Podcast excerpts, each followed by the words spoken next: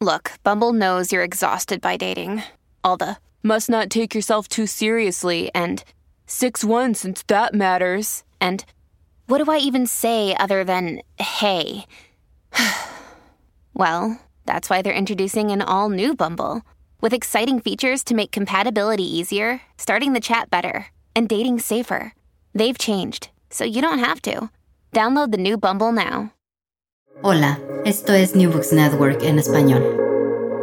Hola, bienvenidos una vez más a New Books en español, un podcast de The New Books Network. Soy David Román, anfitrión de este episodio, y hoy hablaremos con Ernesto Kaiser sobre su libro Operación Jaque Mate, publicado por Penguin Random este año. Don Ernesto, bienvenido de nuevo a este podcast y muchas gracias por aceptar nuestra invitación. Gracias a vosotros. Es, una, es un placer volver a estar un año después. Muy bien. Esta es la segunda vez que le entrevistamos en The New Books Network, así que me gustaría llamar la atención de los oyentes sobre la primera entrevista, que se publicó el año pasado y se refiere a su anterior libro, El Real Desnudo. En aquella ocasión ya hablamos sobre su trayectoria profesional, así que me gustaría pasar directamente a hablar del tema que nos ocupa. En particular, porque hasta cierto punto se podría decir que su nuevo libro es una continuación del Rey Desnudo. ¿Estaría de acuerdo con ese punto de vista? Bueno, yo creo que mm, Operación Jaque eh, para tomar una expresión muy, muy aquí, muy española, eh, es, eh, es uno de mis nuevos episodios nacionales, ¿no? Evocando la figura de Pérez Galdós. Es decir, yo me he ocupado de los temas de los grandes temas de corrupción y de personajes en España, desde Ruiz Mateos, José María Ruiz Mateos en el año 1985, la quiebra de Rumasa, el gran holding, el primer holding español, y, luego he seguido con, en una, casi 16, 17 libros dedicados a grandes temas, como podía ser eh, eh, la extradición de Augusto Pinochet, detenido en Londres por la orden del juez español, Baltasar Garzón,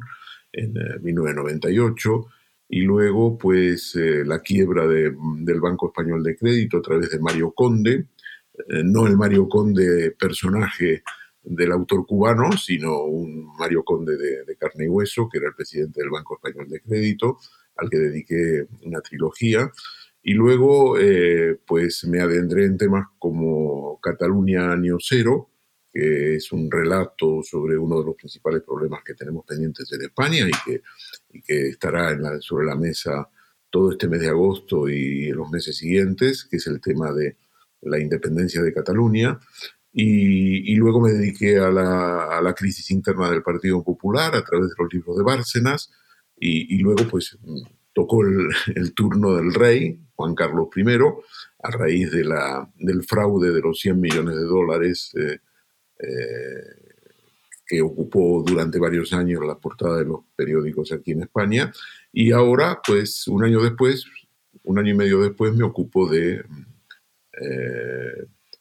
Villarejo, el comisario José Manuel Villarejo, un personaje que se elevó por encima de la policía, por encima de las instituciones eh, y se convirtió en un agente del Partido Popular para mm, preservar, para consolidar eh, el poder del Partido Popular. De modo que son mis episodios nacionales. Sí, la verdad es que eh, leyendo el libro, como ha comentado, un punto chocante que desde el principio se nota es que eh, parece entreverse que todo el caso Villarejo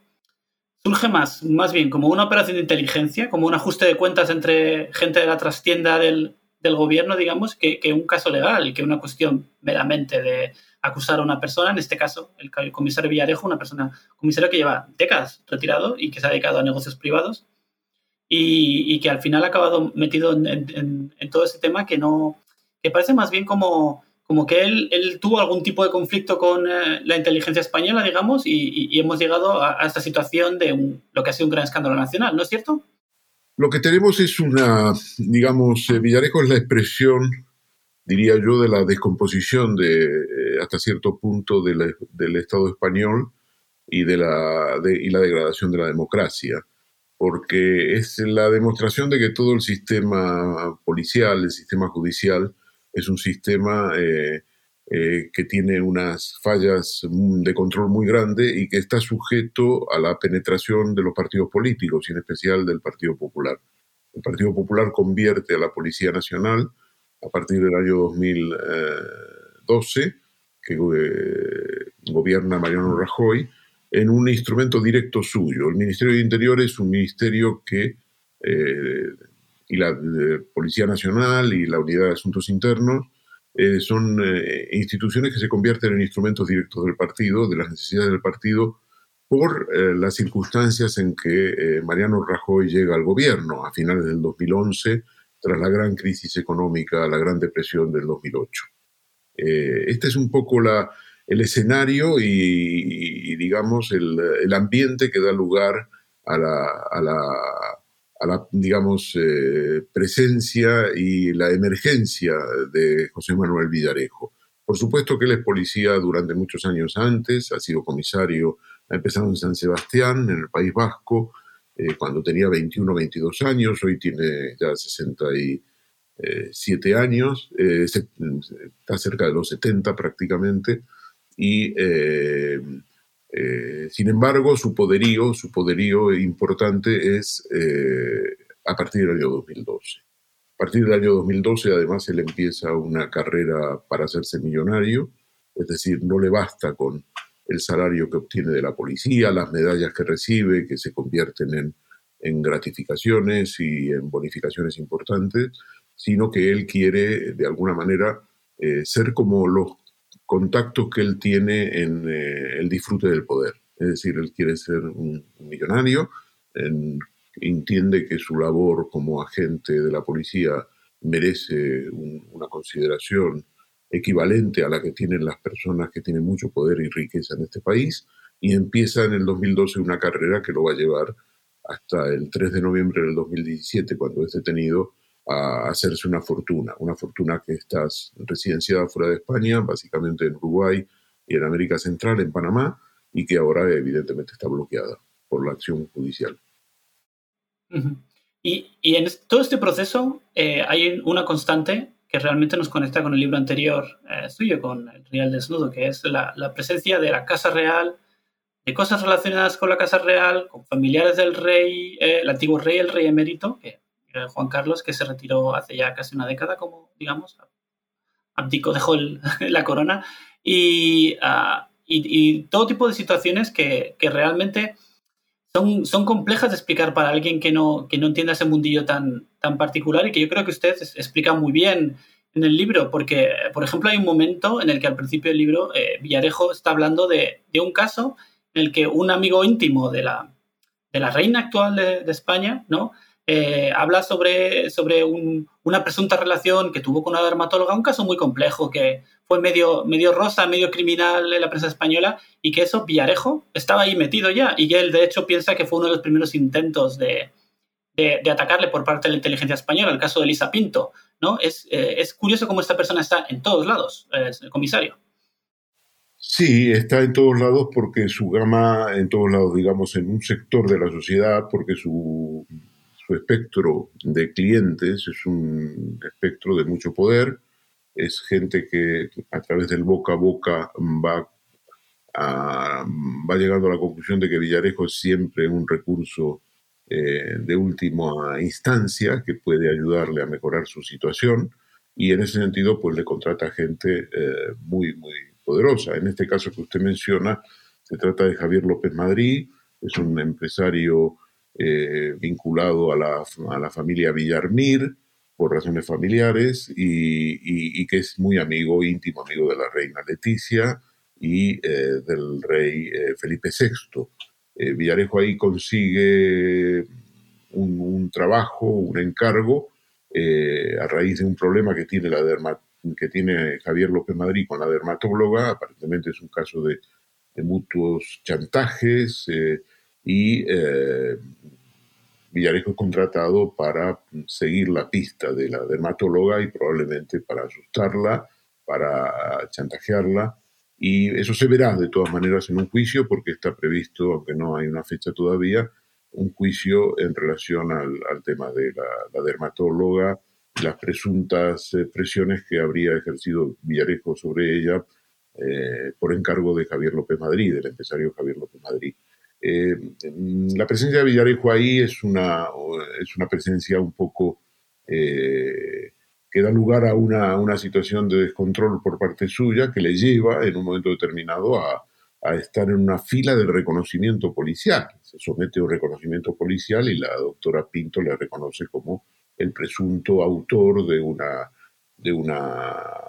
de una puñalada. Ya veremos si eso es verdad o es fruto de una, de una situación eh, imaginaria, pero eso, como digo, será objeto de un juicio eh,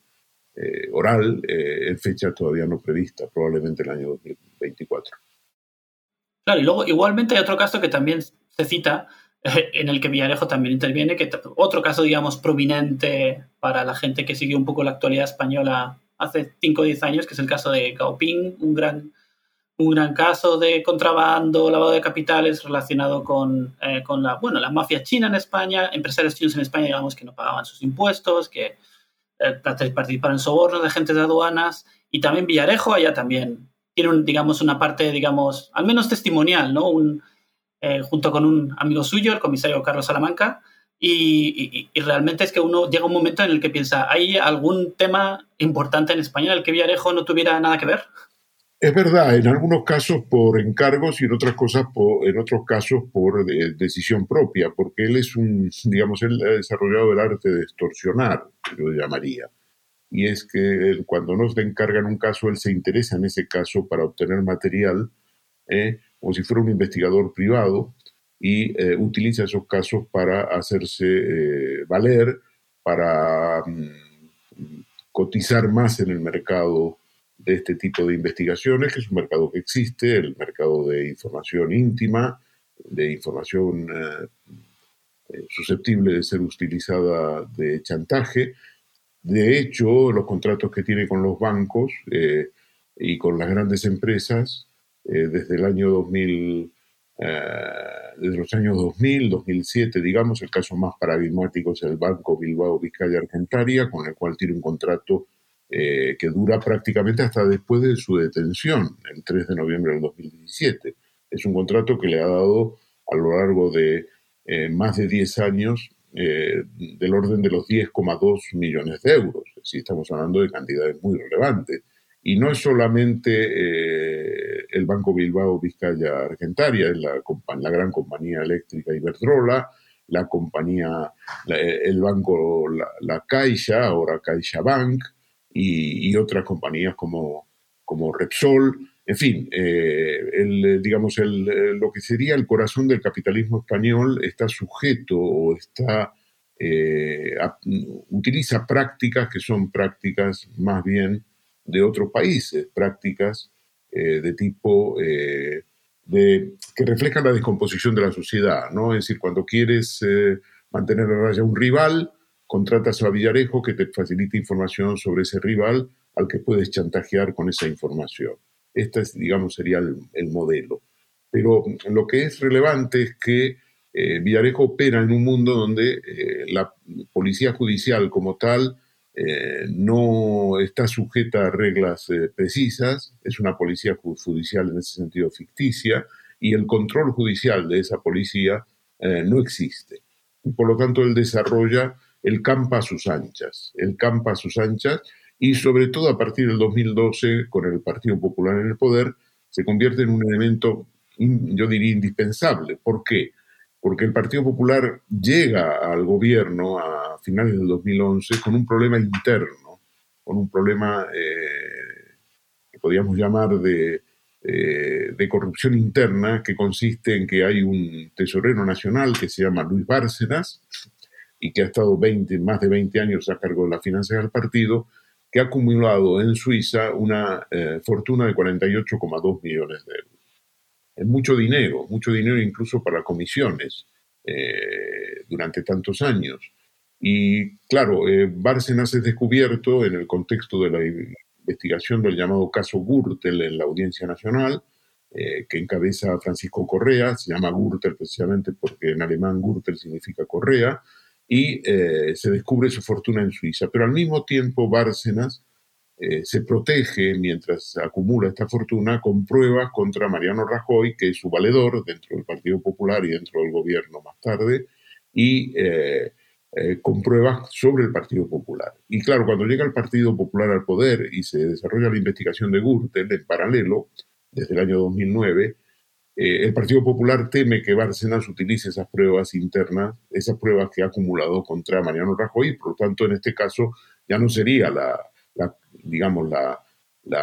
caída de Mariano Rajoy, sino sería la caída del presidente de gobierno, porque ahora Mariano Rajoy, a partir del 2011, noviembre del 2011, es el presidente del gobierno español. Entonces, a partir de aquí se desarrolla una lucha interna por controlar esas pruebas, esos pendrives, esas eh, imágenes, esas grabaciones que podría haber hecho Bárcena, y ahí Villarejo y otro grupo, eh, no menos importante de policías, como es el caso de eh,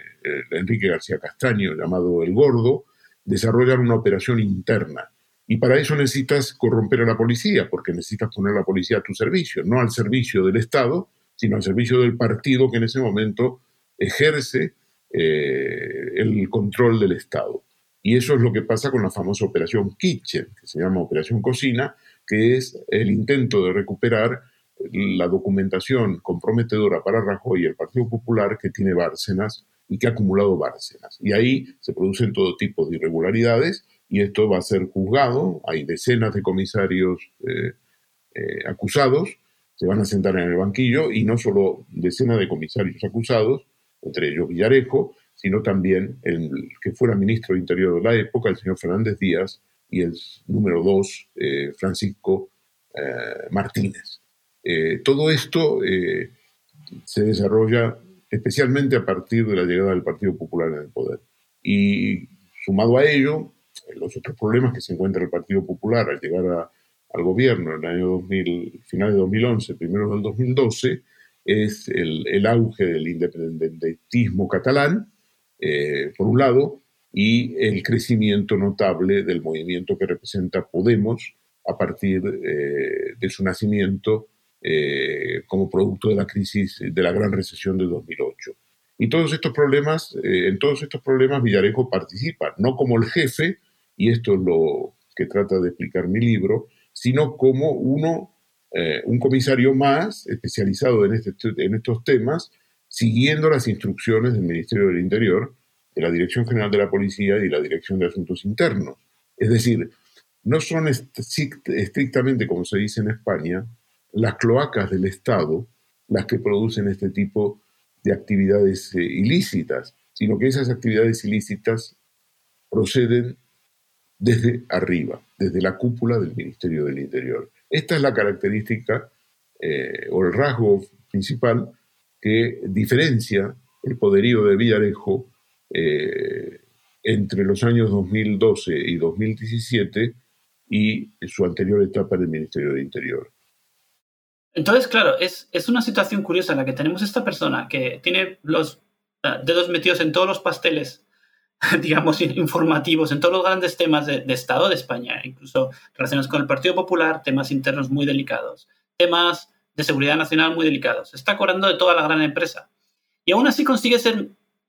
prácticamente anónimo para el gran público hasta mediados de la pasada década, ¿no? Pero llega un punto en el que ya sus enemigos le, pillan, digamos, y, empieza a convertirse en un personaje público porque llega la primera, digamos, su primer proceso, su primera acusación pública. ¿Cómo llega Villarejo realmente a encontrarse con gente que quiere su caída? Ahí tenemos un papel importante que es el de los medios de comunicación. Gran parte de la habilidad de Villarejo es tener una relación eh, especial con los medios de comunicación, donde les aporta información, actúa muchas veces como un colaborador más de los medios de comunicación. Los medios de comunicación no se preguntan si Villarejo les intoxica o no les intoxica, porque las noticias que le da son noticias de primera página, muchas veces inventadas, muchas veces sesgadas, eh, y que responden también a su propia estrategia personal de ajuste de cuentas con los personajes y las instituciones a las cuales, eh, sobre las cuales informa y le da información a los llamados periodistas de investigación. Eh, la expresión periodistas de investigación que surge básicamente después del Watergate en el año 1972 en los Estados Unidos es una expresión aquí en este país perversa, porque el periodismo de investigación digamos, eh, está muy asociado a la manipulación de las fuentes. Eh, el periodismo de fuente en Estados Unidos es un periodismo que se reconoce fácilmente, es un, un periodismo, cuando tú dices en Estados Unidos periodismo de fuente, es un estigma, no es una, no es una no, es algo positivo. El periodismo de puente es el, que desarrolla, digamos, una actividad periodística dependiendo generalmente de una o dos fuentes que les dan información y que ni siquiera se comprueba, pero que permite a los periodistas firmar, firmar. En España, lo que yo llamaría eh, una de, eh, de las enfermedades infantiles del periodismo es la firmitis, es decir, la obsesión de los periodistas por firmar, firmar mucho, muy rápido, y hacerse un nombre en muy poco tiempo. Esto es muy característico de aquí. Hay países donde la firma no es relevante. En el Reino Unido hay una publicación que es el Economist, que es una de eh, publicaciones más prestigiosas del mundo, tanto en economía como en política, y que no lleva una sola firma. No firma nadie, salvo alguna persona invitada. Pero aquí en España no, la firmitis es la enfermedad infantil del, del, llamado periodismo de investigación. Y entonces eh, lo que tenemos es que la relación de Villarejo con los editores y con los periodistas es muy buena. Y utiliza la prensa también como un elemento que le prestigia a él, a Villarejo, ante las grandes empresas y ante las instituciones, porque es capaz de manejar información, de eh, influenciar información, capaz de colocar información en los, en los periódicos y esto se valora muchísimo. Y esto hace que durante muchos años Villarejo esté protegido, esté protegido por la prensa que agradece sus servicios. Eh, en algunos casos, en eh, grupos editoriales, como es el grupo, el antiguo grupo Z, que publica la revista Interview, que sigue siendo publicada, Villarejo se convierte en un colaborador. Es decir, les da información eh, exclusiva, que además es información que le sirve a él para sus propios fines. Y esto no se lo pregunta a nadie. Entonces, desde ese punto de vista, la prensa juega un papel muy, muy relevante para los planes de Villarejo. Eh, digamos que eh, la prensa le sigue, la prensa le aprecia, la prensa le protege. Y eso es lo que ha pasado, eh, básicamente. Por lo tanto, cuando analizamos el fenómeno de Villarejo, y eso es lo que hago en el libro, es mostrar que él se convierte en un personaje central para los medios de comunicación. Los medios de comunicación que publican sus historias venden más, eh, se hacen más influyentes, ocasionan muchas veces problemas a los gobiernos, porque se publica información que abre dudas, que, plantea determinadas eh, eh, interrogantes y, por tanto Villarejo se hace fuerte con los medios de comunicación. Entonces, el, realmente podríamos decir que Villarejo es, es, es, una criatura hasta cierto punto de los medios de comunicación es una persona que realmente eh, ha, conseguido, ha conseguido optimizar esa forma de jugar, ese, ese juego de te doy un poquito de información y tú la publicas, otra información no la publicas porque favorece a mis amigos, o sea, podría perjudicar a, mis amigos. Podríamos decir que Villarejo es una persona que, que, ha conseguido ser el maestro, al menos hasta, hasta, hasta su final, ¿no? El maestro en este juego de, de manejar a los periodistas. Sí, sin duda, sin duda, la respuesta es afirmativa. Villarejo se hace fuerte con los medios de comunicación y es el producto de una época de descomposición de la, de la sociedad y de la política y la economía españolas eh, y sobre todo del Estado, de un Estado que avanza hacia las características de lo que yo llamo un Estado judicial, un Estado donde la justicia es, de alguna manera pues es controlada eh, por, digamos, por la derecha, especialmente, que tiene una política muy hábil respecto de la, de la justicia. El Partido Socialista Obrero Español no ha tenido nunca una política judicial jamás eh, ha, digamos, ha ensayado una política judicial en relación a instituciones que no han sufrido cambios sustanciales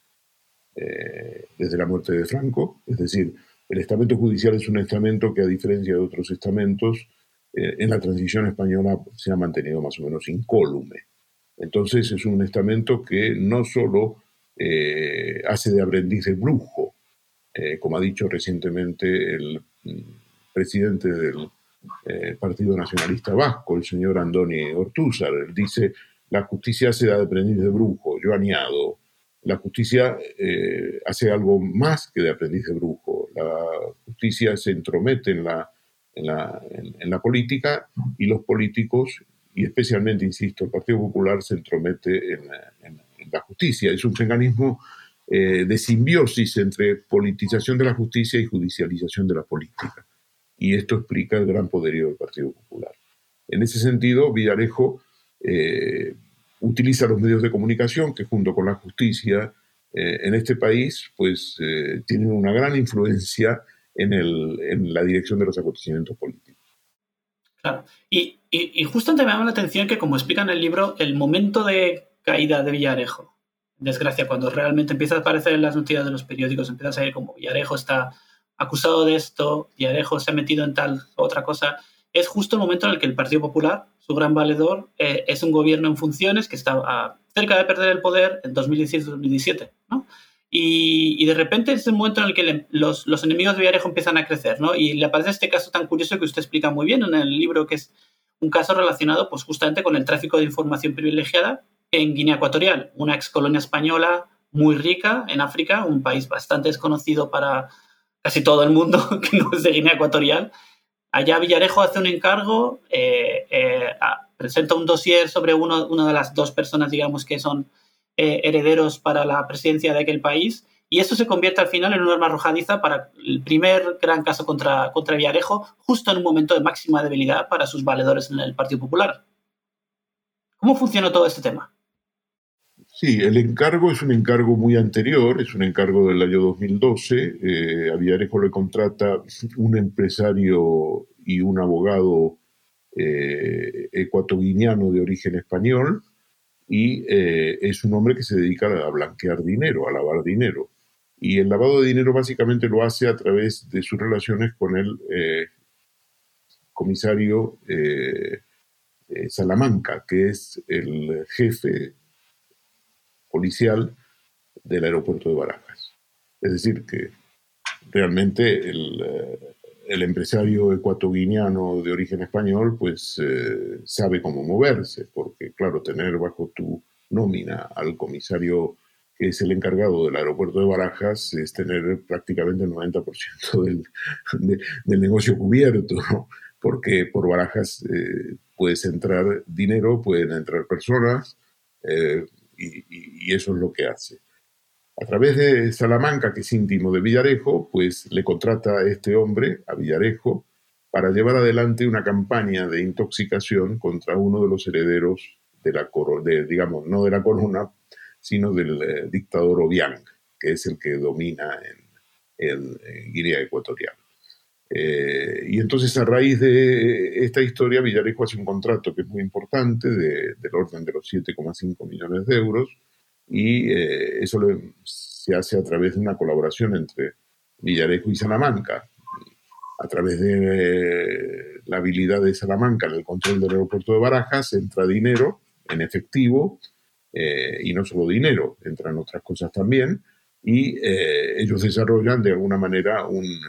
una asociación, un tipo de asociación ilícita, y, y, Villarejo fabrica dosieres contra uno de los herederos, uno de los hijos, digamos, más formados eh, de la familia Obiang, a los efectos de desacreditarle. Esos, eh, esos informes eh, se publican en algunas publicaciones españolas y esto, para, esto se envía a Guinea Ecuatorial como muestra de la eficacia de Villarejo. Y este es uno de los contratos, de los primeros contratos que forman parte de una querella anónima que un ex colaborador del CNI eh, eh,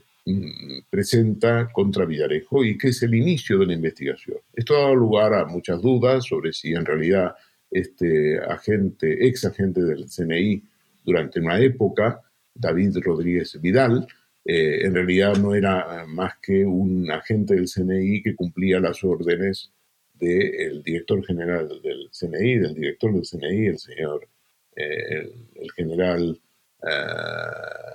el general San Roldán, eh, y que eh, es una operación en realidad encubierta de la dirección del CNI contra Villarejo. Mi investigación indica que mm, Rodríguez Vidal ya no es agente del CNI, ya no es agente de la policía con quien había tenido cierta colaboración y que es una, digamos, un ajuste de cuentas más personal en la medida en que él encuentra eh, en el empresario del que hablábamos eh, y abogado ecuatoguineano de origen español, una persona eh, que le pide asesoramiento.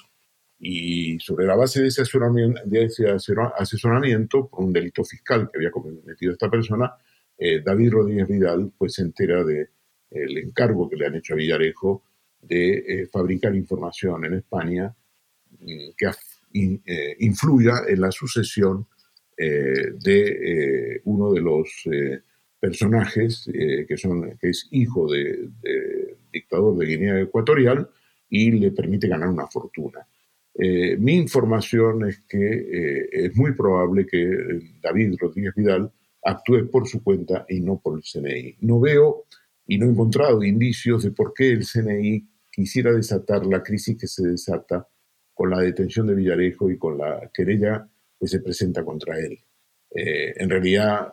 lo, que ha, lo que ha sido es una caja de Pandora y no veo ningún beneficio personal del,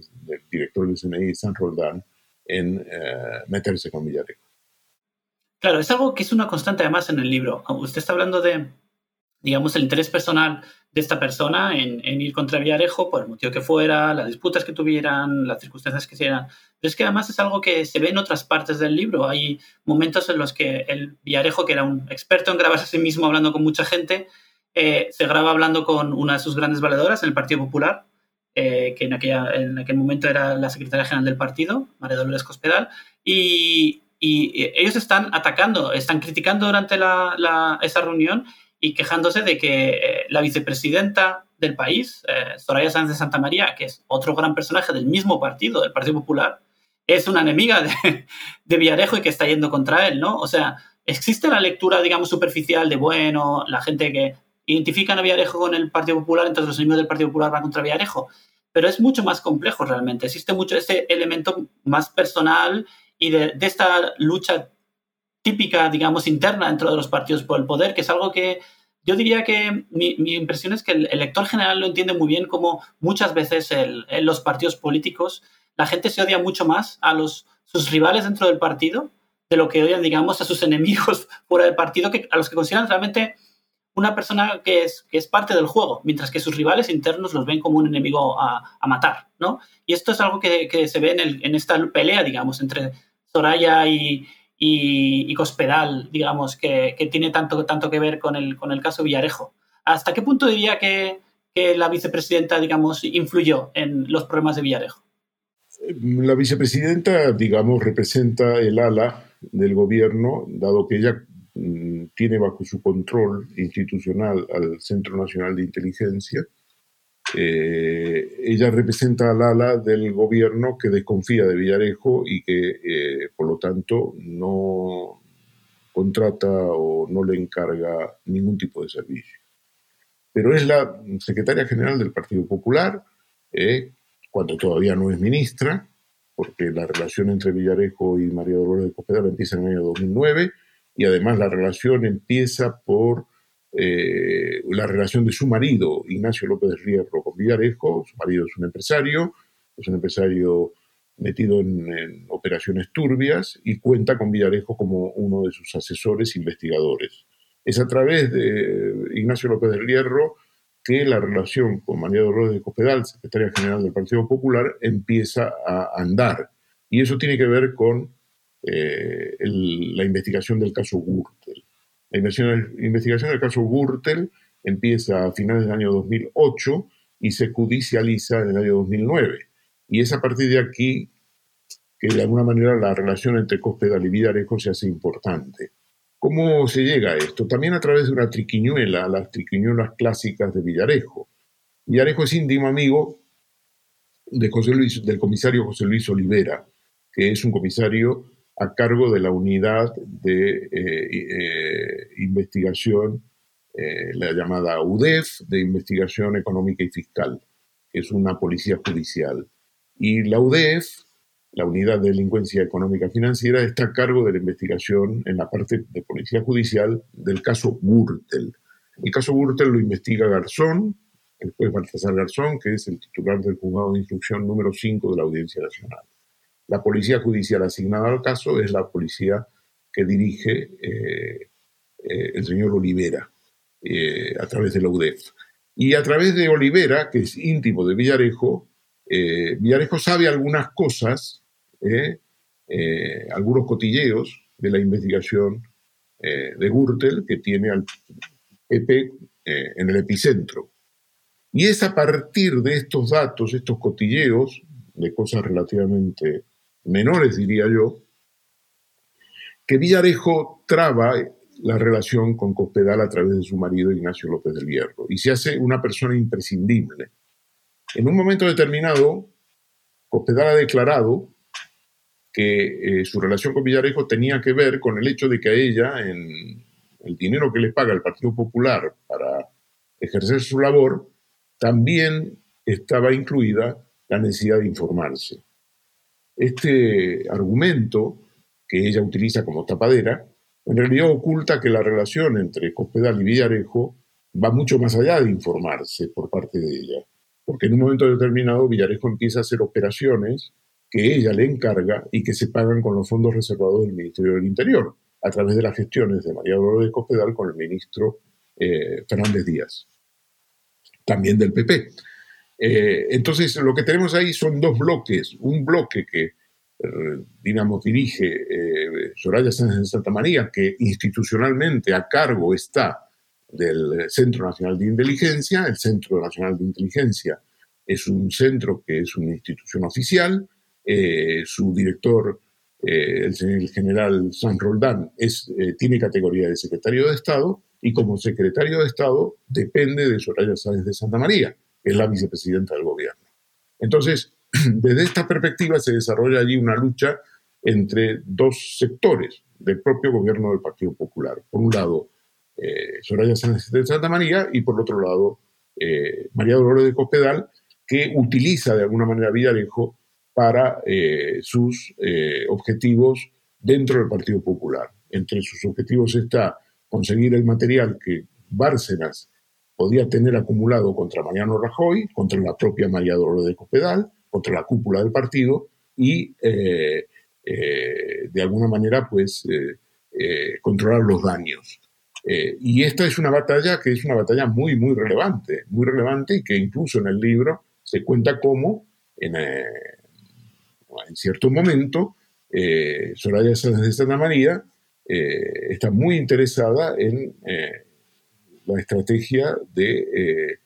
el actual eh, presidente del Partido Popular, que entonces era solamente presidente de la Junta de Galicia, el señor Núñez Feijó. En aquel momento, eh, Núñez Feijó es visto como una amenaza en el año 2014 de Mariano Rajoy, porque es un hombre que el círculo de Mariano Rajoy califica como una persona que busca la Moncloa y que tiene interés en orientar su actividad futura hacia el Palacio de la Moncloa, es decir, hacia la presidencia del gobierno. Evidentemente este sector acertó, por lo que hemos visto.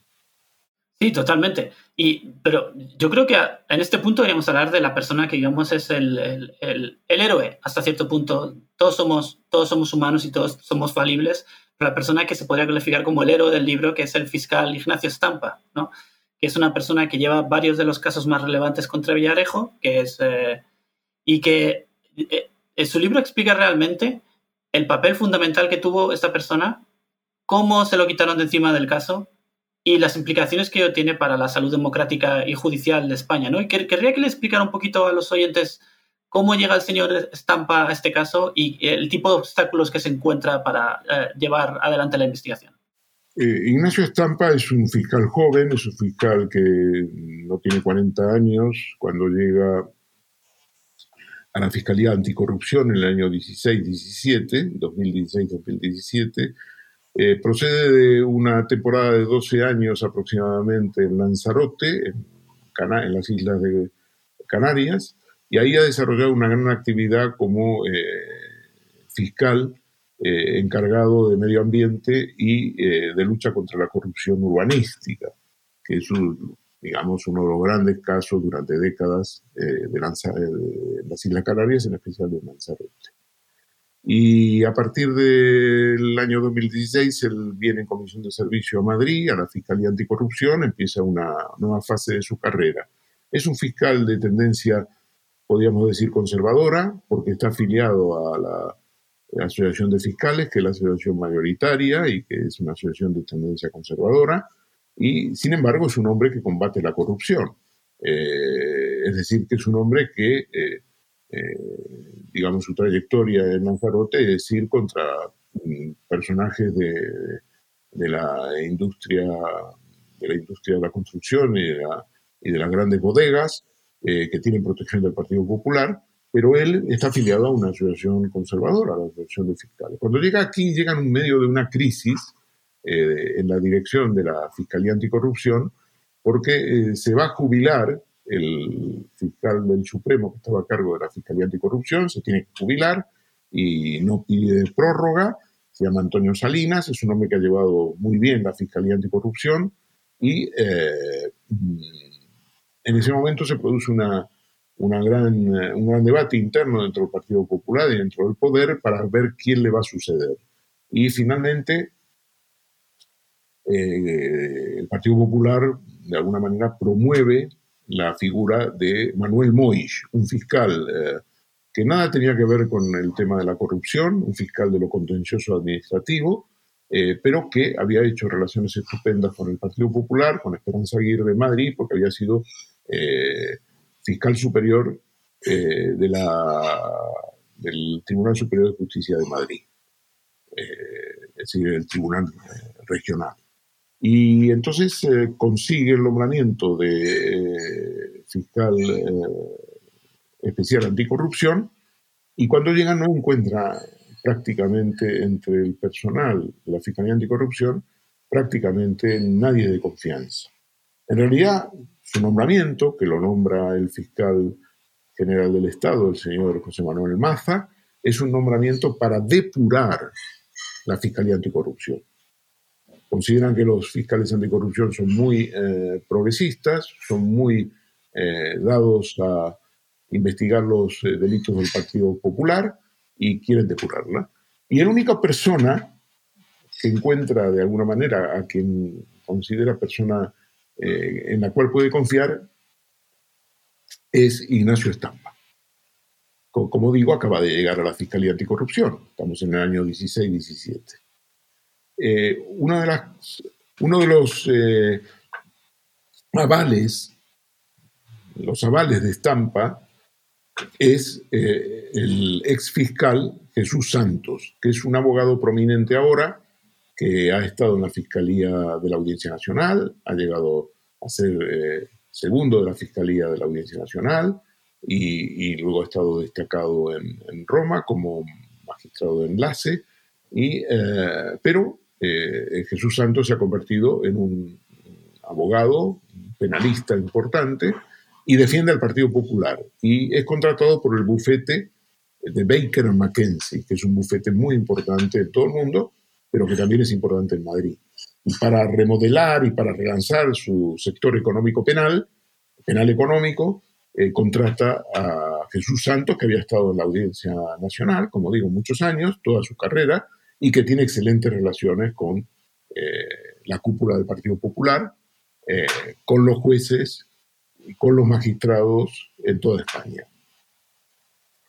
Eh, Jesús Santos es una persona que conoce a Ignacio Estampa antes de que Ignacio Estampa marchara a Lanzarote y por lo tanto lo considera un hombre, uno de los suyos.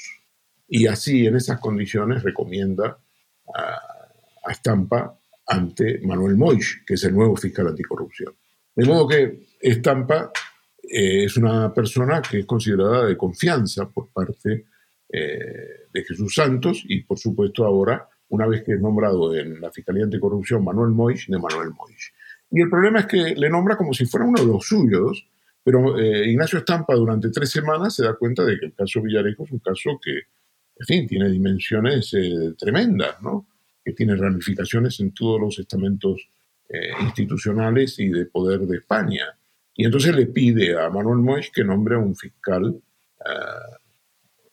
que colabore con él en esta actividad porque es una actividad que no puede llevar adelante un solo fiscal. Y este fiscal es Manuel Serrano. La diferencia entre Manuel Serrano y Estampa es que Manuel eh, Miguel Serrano es un hombre que está afiliado a la Asociación Progresista de a la Unión Progresista de Fiscales, es un hombre progresista, más bien de de ideas de, eh, digamos, próximas a, los sectores más de izquierda y eh, juntos desarrollar una gran actividad. Miguel Serrano es un hombre de mayor formación que Estampa, es mayor, es un hombre que ahora tiene más de 60 años, está próximo a jubilarse y eh, tiene una cabeza jurídica especialmente desarrollada. Y bueno, pues ambos desarrollan una actividad muy independiente en la Fiscalía Anticorrupción, en el caso Tandem Villarejo, y son los que en realidad eh, cursan la orden de detención de Villarejo, porque no se hace a través de los jueces. Los fiscales pueden ordenar la detención en España, no es una actividad extraña, no lo hacen en todos los casos, pero en este caso concretamente no se fían de los jueces de la Audiencia Nacional y el 2 de noviembre del 2017 cursan la orden de detención a la policía y la policía les detiene por orden de los fiscales, le detiene a Villarejo por orden de los fiscales. Una vez detenido, entonces sí, se presentan ante el juez, piden el registro del domicilio eh, de Villarejo y obtienen la gran cantidad de audios que va a dar lugar al desarrollo e investigación del caso Tante Villarejo. Claro, y todo esto ah, con Villarejo en la cárcel, entonces cuando hubo una gran época, digamos, que es prácticamente una orgía de filtraciones de Villarejo. Todo el material que ha estado acumulando durante años y años, sobre un montón de gente, las comidas, las conversaciones, sus opiniones sobre los atentados del 11M y sus teorías, sus relaciones con la Casa Real. Todo de repente aparece en la prensa todo el tiempo, gracias a los contactos que tiene Villarejo. Pero también se lanza material contra el propio Ignacio Estampa, contra el fiscal, al que se le acusa de tener una relación con una abogada de la acusación particular de Podemos, digamos, con la, parte de la izquierda que está atacando a Villarejo. ¿no? Entonces, el, eh, esta acusación eventualmente acaba con la caída de, de, Stampa y realmente leyendo el libro uno surge la pregunta, eh, lo, explica muy en todos los detalles y uno se queda con la pregunta, eh, ¿cómo es posible que dejaran caer a Ignacio Stampa, digamos, ante algo que parece que al principio parecía medio creíble, que parecía tener un sustento, pero que cuando se mira en, el fondo no parece suficiente tener suficiente entidad como cargarse a un fiscal en un caso tan relevante, ¿no es cierto? Bueno, la, verdadera historia de Estampa es que no es que no le dejen, que le dejen caer. El titular es que eh, le hacen caer, es decir, lo eliminan, acaban con él. Por eso el subtítulo de mi libro se llama, digamos, el libro se llama Operación Caquemate y es, el subtítulo es Cómo acabaron con el fiscal del caso Villarejo. Con uno de los fiscales, porque el otro fiscal sigue y ahí está. Miguel Serrano sigue en actividad y, se irá de la Fiscalía Anticorrupción probablemente en el mes de septiembre, pero ahí sigue. Eh, no, la operación consiste en provocar su caída. Lo hace la eh, fiscal general del Estado, eh, que uno dice teóricamente formaba parte de, había sido ministra de Justicia del gobierno de Pedro Sánchez y por lo tanto vinculada al Partido Socialista, y luego fiscal general del Estado. Pero el tema no es tanto que sea socialista o no sea socialista, el tema es que eh, la fiscal general del Estado ve que eh, la investigación que desarrollan Estampa y Villarejo y eh, Serrano va mucho más allá de lo que se quisiera y de alguna manera pues se mete en un agujero negro que puede tener consecuencias que nadie puede prever. Y entonces identifican a Estampa como el hombre que filtra información, lo cual es falso, pero esto le permite, de alguna manera, a la fiscal general eh, tener una razón para eh, cuestionar la profesionalidad de Estampa. Y se verá en el procedimiento que en realidad los que filtran no son los fiscales, sino los jueces. Son los jueces, primero el juez eh, Diego De Gea, que es un juez muy conservador, que procede del sector jurídico militar, eh, antes de ser juez en Madrid y, juez en la Audiencia Nacional, y son estos los que hablan con los periodistas para dar de alguna manera la idea de que son los fiscales los que están eh, eh, filtrando, para desprestigiar a los fiscales, para darle a las acusaciones el argumento de pedir la nulidad, porque es un fiscal, es un, es un caso que es un caso, es un queso gruyer. Y esta política de filtraciones es una política que practican los jueces. Primero Diego de Gea y luego eh, Manuel García Castellón, quien es el que está, el juez que está a cargo ahora de la investigación. Entonces, eh, esta historia de las filtraciones se vincula además con una ofensiva contra Unidos Podemos a raíz eh, precisamente de que una de las acusaciones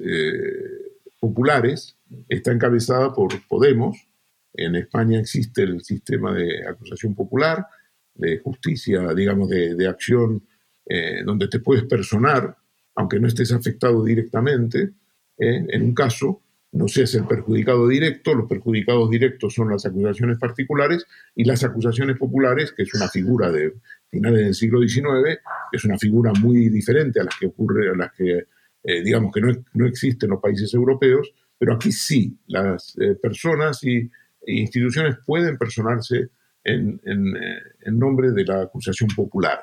Y entonces el partido, los partidos políticos, el PP, el PSOE, están personados también en los procedimientos y se utiliza estos procedimientos como arma arrojadiza entre los propios partidos. Aquí Unidas Podemos se persona, en el caso Tandem Villarejo, y por lo tanto destina una abogada para el desarrollo de, las acciones y tiene contacto con la fiscalía, con otras acusaciones y se inventa a través de un chat interno que se filtra, una lucha también interna entre ciertos sectores de Podemos y otros, eh, que el fiscal Estampa tiene una relación muy buena con eh, una de las abogadas eh, de Podemos personadas en el procedimiento. Y sobre la base de una frivolidad, pero que no tiene ninguna entidad, no se prueba nada, eh, se habla de una relación eh, eh, íntima entre Estampa y esta abogada, que se llama Flor Núñez, Marta Flor Núñez, y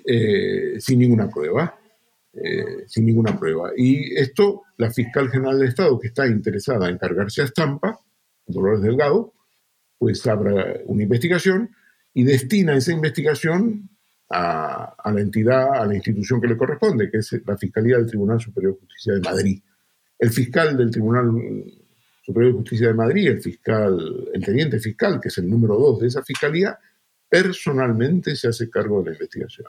y empieza a interrogar y se da cuenta de que no hay nada, que es un globo, es una causa absolutamente impulsada por Vox, que lo único que intenta es desgastar la Fiscalía Anticorrupción. Propone el cierre de las actuaciones en dos ocasiones. Y en las dos ocasiones la fiscal general, a través de la fiscalía eh, del fiscal jefe de la Secretaría Técnica, el señor Álvaro Ortiz, eh, deniegan esa, ese cierre de la investigación, esa clausura, y proponen nuevas diligencias, diligencias que se hacen por parte del fiscal Carlos Ruiz de Alegría y que no llevan a nada. Y finalmente todo el propósito de esas nuevas diligencias, de esas nuevas investigaciones, presuntas investigaciones, se hace para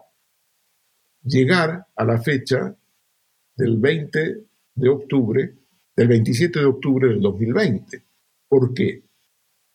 Porque en esa fecha hay ocho plazas de la Fiscalía Anticorrupción fijas, permanentes, que se eh, van a conceder. Es un concurso. Y a ese concurso el objetivo de la Fiscalía de la Fiscal General del Estado, a ese concurso lo que quiere es que Estampa llegue con la mancha de una investigación que no se ha acabado sobre su presunta relación íntima con la abogada Marta Flor Núñez. Como el fiscal Carlos Ruiz de Alegría propone su archivo semanas antes, a primeros de octubre y el 23 de octubre, la fiscal general del Estado ordena el aplazamiento de esas investigaciones, la prórroga de esas investigaciones para que Estampa llegue el 27 de octubre con una mancha en su currículum. Y es lo que logra. El 27 de octubre otorga las ocho plazas eh, fijas en la Fiscalía Anticorrupción y la deniega a Estampa. Claro, es una, es una situación francamente todo, el libro realmente presenta situaciones que le llaman a uno la atención sobre la, situación, eh, la evolución de la política de la judicatura en España. Pero no querría acabar esta entrevista sin preguntarle sobre lo que hemos oído hace unos pocos días, que ha sido la primera, la primera condena en firme del señor Villarejo. Em, parece ser que ya, ya, estamos llegando a una resolución, al menos en lo que concierne a la situación penal del, comisario. Eh, ¿Qué piensa de esta condena y ¿Es, el final, digamos, de Villarejo? Eh, antes, antes quisiera mm, explicar que, digamos, eh, uno de mis grandes objetivos en este libro eh, era acometer un tema que siempre estaba sobre la mesa y sobre el que quería escribir. Pero era difícil escribir en abstracto sobre este tema, y es, el tema es cómo funciona la justicia en España y especialmente la Audiencia Nacional que eh, la Audiencia Nacional es un tribunal muy peculiar, donde se suscitan los grandes casos de relevancia a nivel nacional, tanto en temas económicos como en temas de terrorismo o, u otras actividades presuntamente ilícitas. Es un tribunal que tiene seis jueces, son seis juzgados, y básicamente se ha caracterizado por albergar lo que llamamos aquí los jueces estrella, es decir, jueces que aparecen prácticamente en los periódicos todos los días, por la naturaleza de los casos, que son importantes, de relevancia nacional, y porque además son jueces que han desarrollado una adicción a aparecer en los periódicos. Esto es una droga, es igual que una droga. Cuando tú apareces en los periódicos un día, un día sí, un día no, empiezas a desarrollar, digamos, eh, a desarrollar esa adicción. Y tienes que estar en los periódicos, tienes que producir noticias, tienes que filtrar información, tienes que con, eh, eh, darle a tus amigos de la prensa un auto 10 minutos antes que a los otros y a los otros al día siguiente 10 minutos antes que los anteriores y así. Y esta idea de escribir sobre la Audiencia Nacional, sin embargo, era difícil en abstracto. El caso Villarejo me ha dado la oportunidad para explicar cómo funciona la Audiencia Nacional realmente. Y a partir del caso Villarejo puedo plantear la conducta de jueces como juez, el juez de Gea eh, en el juzgado 6 y también que, que, ha estado como suplente o como juez de apoyo y también del juez que es dueño del juzgado número 6, como se suele decir en España, porque es el juez titular, Manuel García Castellón. Y este eh, libro, el relato, muestra cómo estos jueces no tienen ningún interés en la causa de eh, Villarejo, intentan de alguna manera, en el caso de juez de Gea, proteger a Villarejo abiertamente, y en el caso de Manuel García Castellón, evitar que el PP, que la rama política del caso Tandem Villarejo se siente en el banquillo, es decir, vaya a juicio, en la defensa a, capa y espada para proteger a María Dolores de Cospedal, cosa que efectivamente se logra. Eh, finalmente se logra y María Dolores de Cospedal no estará sentada en el banquillo cuando se celebre el juicio en la fecha que se diga. Este es un primer aspecto que quería explicar, es decir, el funcionamiento de la Audiencia Nacional, a través de la figura de dos jueces, y no solo de la figura de dos jueces, porque se habla también de casos como el caso de Emilio Botín, ¿eh? la fortuna que ocultan en Suiza durante muchos años su familia, dos mil millones de euros, que a la luz del conocimiento de lo que se llamará la lista Falciani, eh, que es el informático Hervé Falciani del HSBC en, Suiza, se conocen los defraudadores de toda Europa, y entre ellos una gran cantidad de defraudadores españoles, encabezados por la familia Botín, propietaria del Banco Santander, eh, que había mantenido oculta una fortuna de 2.000 millones de euros en Suiza. Y ahí se desarrollan una serie de, eh, actividades eh, de investigación y aparece el juez Fernando Andreu, aparecen las relaciones entre Fernando Andreu y el abogado de Emilio Botín, el señor Manuel Medina, que es un abogado influyente en Madrid, y se ve cómo trabaja el juez Andreu en, este tema de los 2.000 millones, cómo se cierra la causa, cómo se hace para que Emilio Botín sea interrogado en la Audiencia Nacional sin que se entere nadie, cómo lo arreglan con los jueces, arreglan una fecha pero lo interrogan en otra, eh, cómo logran que entre en el garaje de la Audiencia Nacional sin ser visto por los periodistas, cómo sube para que le tomen declaración, cómo lo hace en Plaza de Castilla, en los juzgados de Plaza de Castilla. Todo eso aparece en el libro y es uno de los grandes objetivos eh, como cronista judicial, después de haber cubierto los principales casos económicos, porque mis comienzos eh, en el periodismo es eh, como periodista financiero, económico-financiero, pero como todos esos casos han terminado en la Audiencia Nacional, he tenido que estudiar Derecho Penal. Y efectivamente, el funcionamiento de la Audiencia Nacional había sido uno de mis grandes objetivos como escritor. Y aquí está, aquí está, y con información original, con información contrastada, con información que no ha recibido en los dos meses que lleva el libro al mercado ni una sola corrección, petición de corrección o de rectificación, ni mucho menos de querellas. Eh, eso es una primera cosa. Y respecto a la pregunta sobre la sentencia que acaba de salir, hace nada menos que, eh, en fin, hace nada, al día siguiente de las elecciones generales del 23 de julio, eh, el 24 eh, se hizo pública la sentencia. desde luego las sentencias tradicionales y las políticas no alcanzan a comprender, no se hizo hasta el día 24 de julio. Bueno, la sentencia ha sido recurrida por la Fiscalía Anticorrupción. Se conoce que la Fiscalía Anticorrupción lo que quiere es eh, que se le condene a Villarejo por cohecho, por los cohechos pasivos y, y eh, activos, y la, el tribunal que lo juzgó, eh, que está encabezado por la presidenta, que es la ponente Ángela Rodillo, el, eh, magistrado, un magistrado y una magistrada, pues mm, han votado mayoría dos contra uno eh, excluir los delitos de cohecho. Eso hace que las eh, condenas haya bajado mucho. La Fiscalía pedía 83 años de prisión con los delitos de cohecho y eso ha bajado a 19 años. Bueno, como sabemos, la, la, ciencia jurídica no es una ciencia exacta, es una ciencia objeto de interpretación y bueno, pues eh, las, dos magistrados han considerado que los hechos, los hechos descritos no eh, deben ser calificados como cohechos y por lo tanto eh, se le ha absuelto por los delitos de cohecho. Y eh, una magistrada, en cambio, ha considerado que sí, que la conducta de Villarejo, aparte de la revelación de secretos y, y otras falsedades, también hay delitos de cohecho. Una votación de dos contra uno, la Fiscalía Anticorrupción se apoya en el voto particular para ir en apelación a la sala de apelaciones de la Audiencia Nacional, veremos lo que dice la sala de apelaciones. Claro, bueno, es realmente es una reflexión que debería hacernos pensar a todos que una persona que, que empezó como experto en temas económicos y financieros acabado siendo un experto en derecho penal.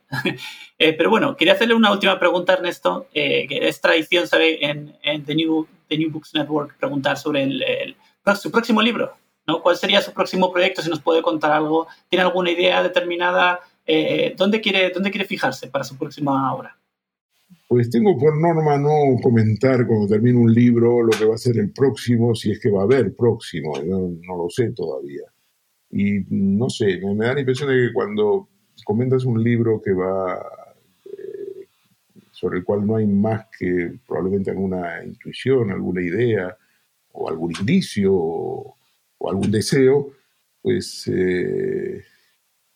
funciona como una cábala contraria. Eh, de modo que no podría decir cuál va a ser mi próximo, libro. Eh, no sé si siquiera va a ser un libro, eh, un relato de no ficción. por ejemplo, hasta ahora yo me he dedicado a, la no ficción, es decir, a, a, relatar los hechos y hacer de notario de ellos, aunque con un estilo literario y probablemente no sea el único campo al que deba dedicar mi, actuación. ¿no? Eh, la ficción también es muy interesante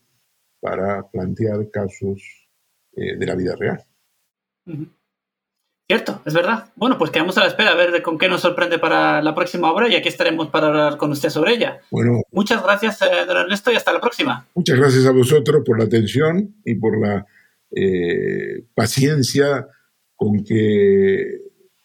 uno tiene que aplicarse para eh, ver este caso. Es un caso complejo, pero que desde el punto de vista narrativo ha sido para mí muy interesante. Excelente. Adiós. Adiós. Gracias por escuchar New Books Network en español.